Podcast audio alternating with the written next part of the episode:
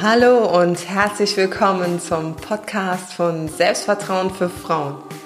Wenn du dir in deinem Leben auch mehr Selbstvertrauen, Selbstbewusstsein und Selbstliebe wünschst, dann bist du hier genau richtig. Ich wünsche dir ganz viel Spaß beim Zuhören. Deine Julia.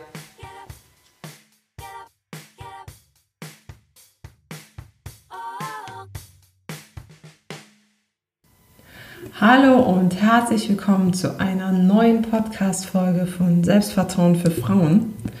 Unser Thema heute ist drei Maßnahmen für mehr Selbstliebe.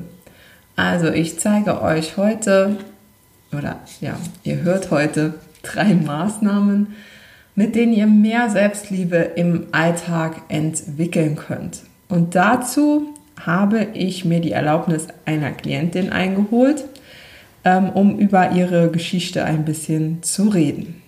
Also, als ich Nicole, den Namen habe ich geändert, ähm, beim kostenlosen Erstgespräch am Telefon hatte, war sie echt verzweifelt und sie fühlte sich auch vollkommen energielos. Ähm, sie hat mir ja gesagt, ja, ich kann einfach nicht mehr, ich komme immer an letzter Stelle und so weiter. Also da flossen schon einige Tränen und sie erzählte mir, dass sie nur noch schlecht einschlafen könne, weil sie schon an all diese Aufgaben am nächsten Tag denken müsse. Ähm, und außerdem hatte sie das Gefühl, dass der Tag irgendwie nie so richtig abgeschlossen war. Und tagsüber war sie dann total erschöpft, aber trotzdem hat sie immer ihr Programm durchgezogen. Ich habe jetzt hier mal ihren Tagesablauf notiert und will den mal mit euch teilen, Vielleicht werden sich einige von euch da wiederfinden oder mit Sicherheit werden sich einige wiederfinden. Und zwar sieht der Tag von Nicole so aus. Um 5.20 Uhr aufstehen, duschen, Kaffee trinken, mit den beiden Hunden gehen. 6.45 Uhr die Kinder wecken, während sie frühstücken, schnell die Wäsche einräumen, also die Waschmaschine einräumen und die Spülmaschine ausräumen. Die Brotdosen machen und den Jüngsten anziehen und beim Zähneputzen helfen. 7.15 Uhr. Ihr Mann steht auf und ist in einem kurzen Hallo und einem Schluck Kaffee auch schon wieder verschwunden. Die Kita liegt auf ihrem Arbeitsweg und nicht auf seinem, also schnappt sie sich die Kinder, äh, gibt die in der Krippe und im Kindergarten ab, hetzt dann auf die Arbeit, ärgert sich über den Verkehr und ist in Gedanken schon bei den ersten To-Dos auf ihrer Arbeitsstelle.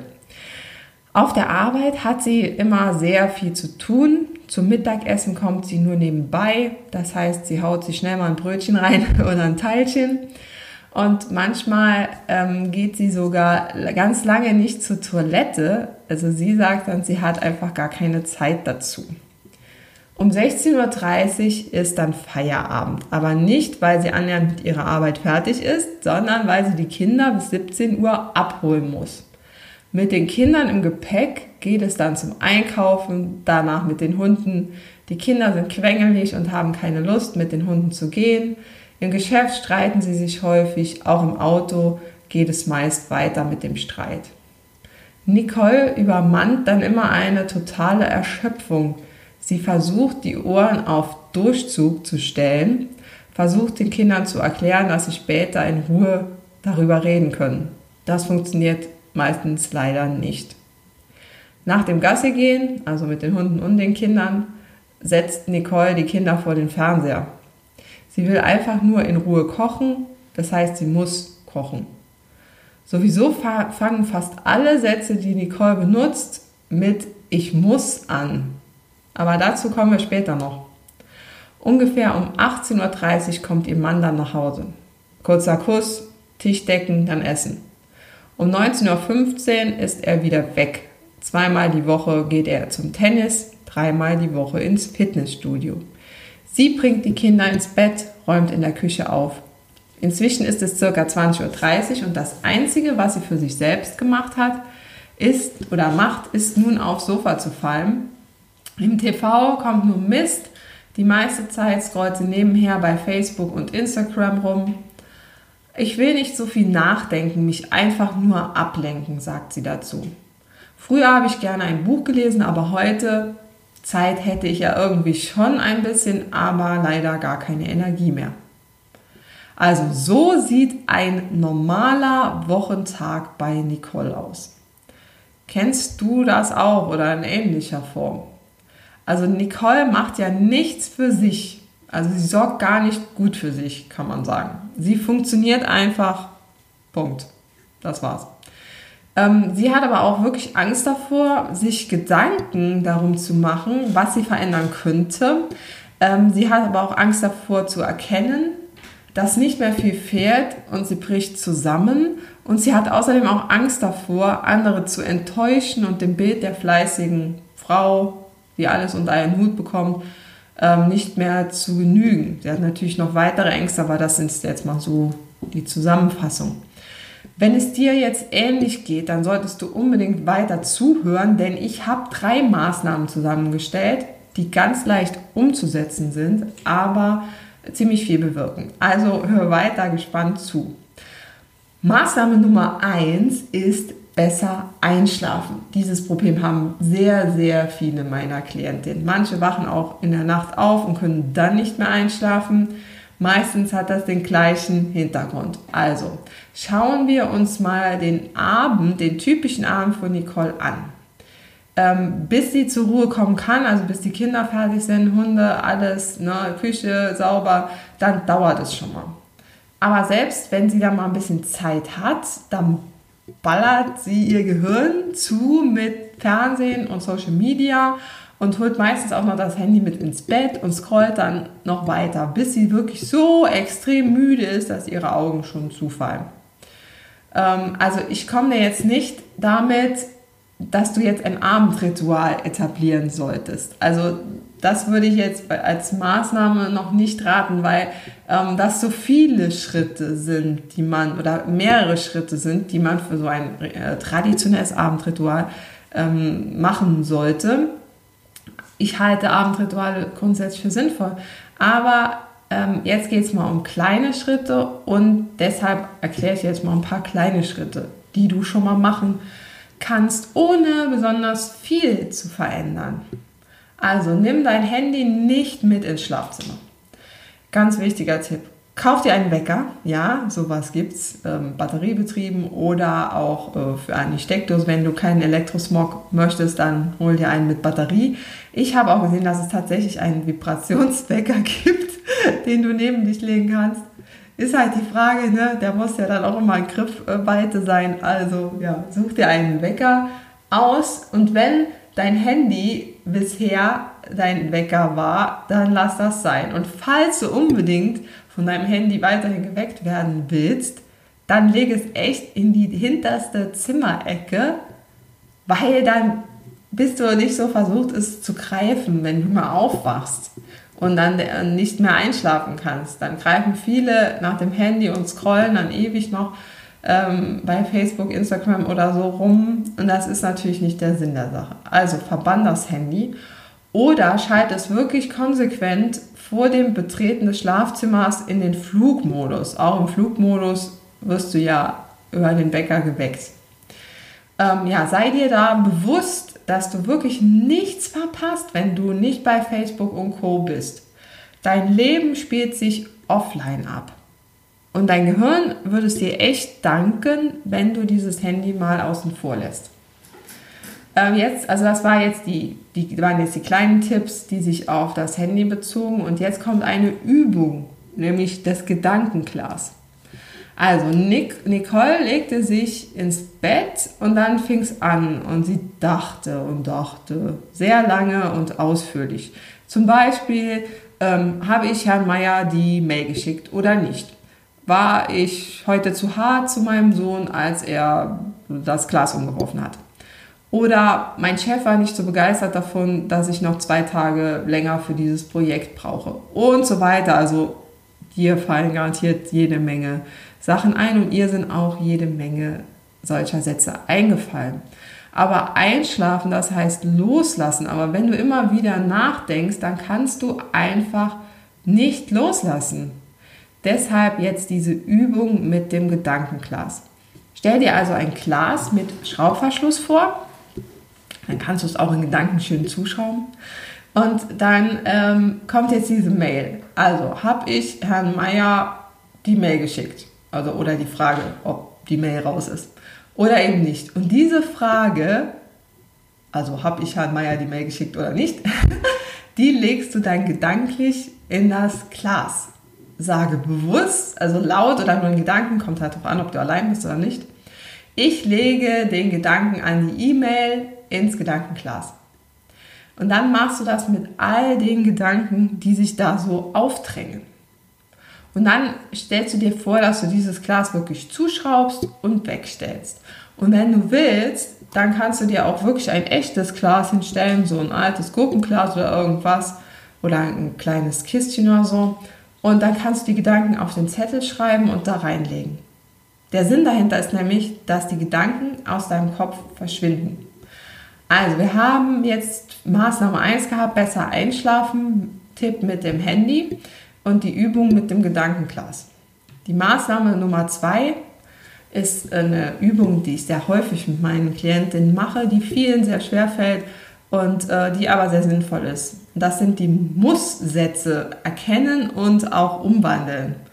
Also Nicole machte sich selbst enorm viel Druck, weil fast alle Sätze, die sie benutzte, fingen mit Ich muss an.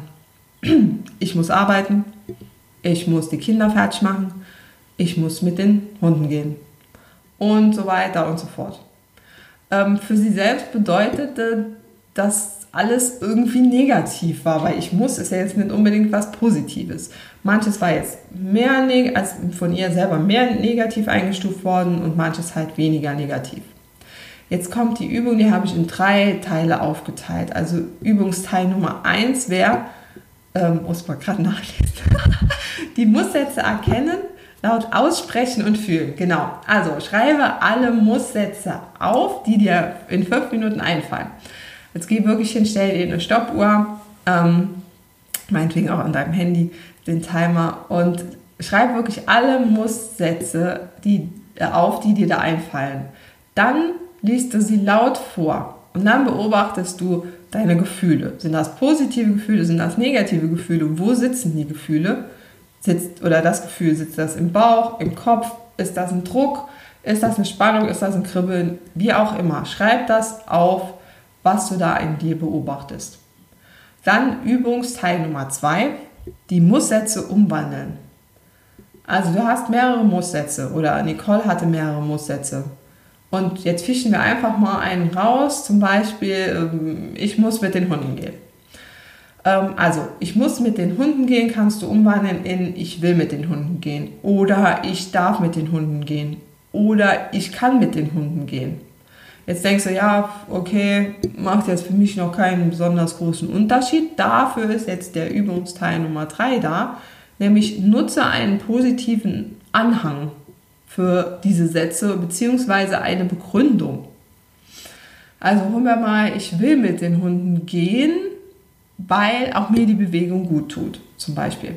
Also positiv belegt. Ich darf mit den Hunden gehen, ähm, weil es meine Hunde sind und ich sie liebe. Auch positive Begründung.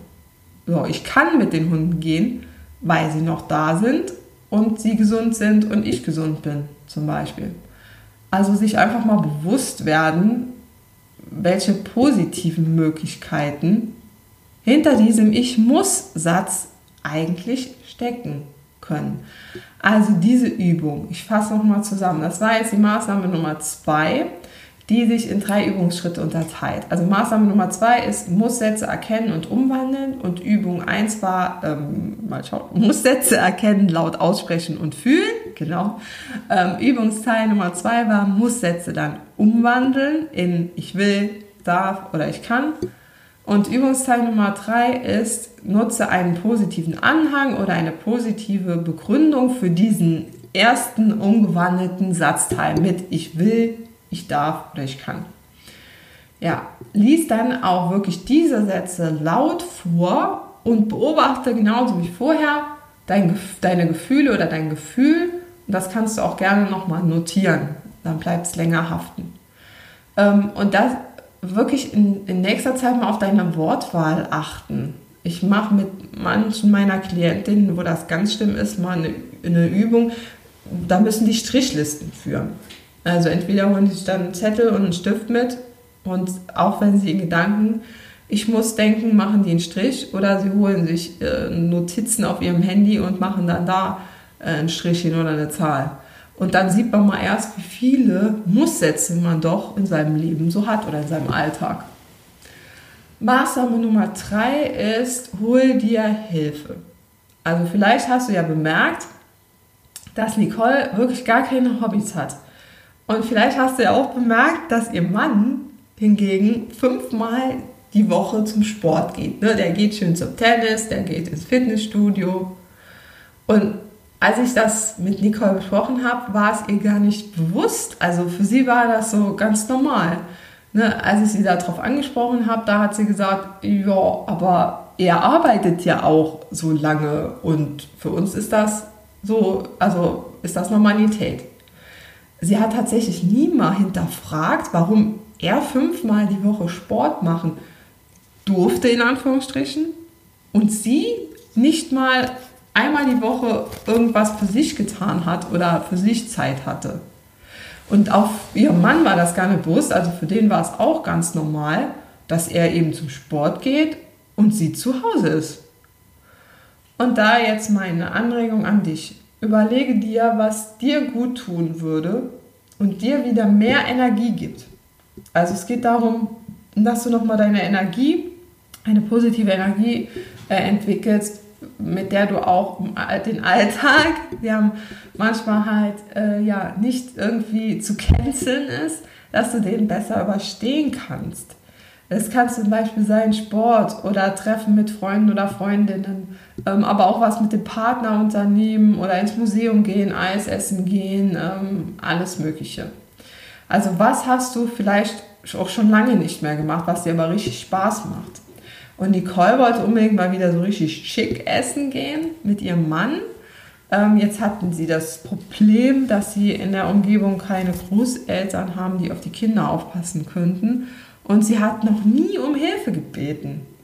Das heißt, das war jetzt wirklich eine Premiere. Sie ist also zu der Nachbarin hingegangen, ähm, die selbst auch ein Kind hat, was aber schon ein bisschen größer ist, und hat sie mal gefragt, ob sie denn auf die zwei ähm, kleineren aufpassen könnte. Also wenn die schlafen und ähm, Nicole dann mit ihrem Mann essen geht.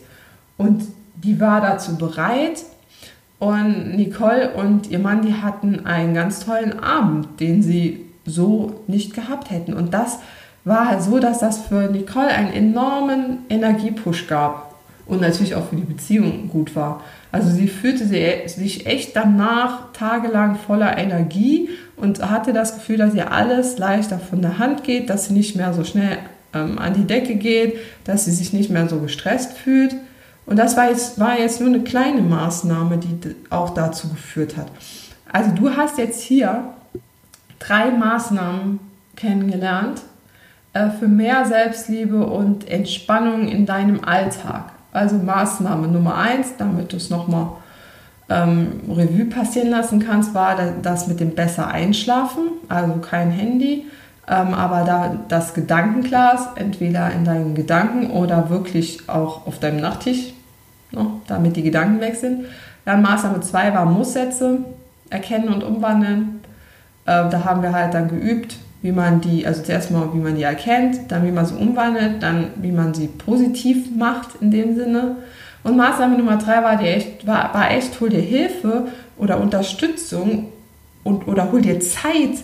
Ne? Wenn du jetzt, wenn du sagst, ich will was mit den Freundinnen machen und ihr habt ein Kind, dann kannst du mal deinen Partner fragen, ob er auf äh, das Kind aufpassen könnte.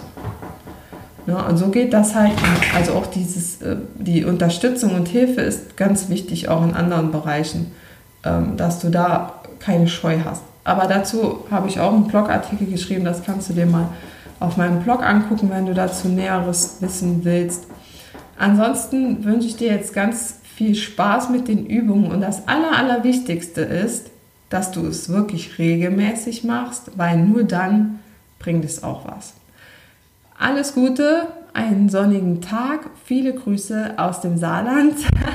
Deine Julia von Selbstvertrauen für Frauen.